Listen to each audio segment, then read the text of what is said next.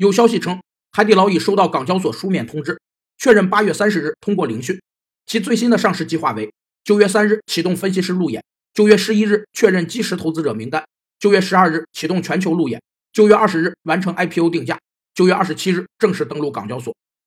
早期国企在香港上市时，大家对其管理、盈利模式和公司治理不了解，保荐机构会与基石投资者进行广泛沟通，向他们详细披露公司信息，探讨公司价值。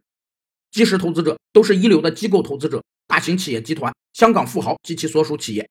他们承担基石投资者的责任，并在发行前以法律形式固定下来。他们承担的价格基本上就是今后的发行价格。基石投资者的引进是对公司的基本面、盈利模式和发展前景的肯定，给市场带来了很大的信心。海底捞本次 IPO 计划募集七至十亿美元，市值约九十至一百二十亿美元。目前，中投、贝莱德、富达。高瓴和中国人寿有望成为其基石投资者。